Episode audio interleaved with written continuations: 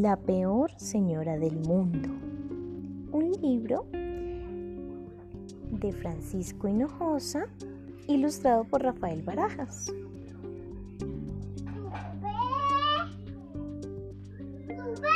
En el norte de Turambul había una señora que era la peor señora del mundo. Era gorda como un hipopótamo, fumaba puro y tenía dos colmillos puntiagudos y brillantes. Además, usaba botas de pico y tenía unas uñas grandes y filosas con las que les gustaba rasguñar a la gente. ¿Rasguñar a la gente, mami? Así es.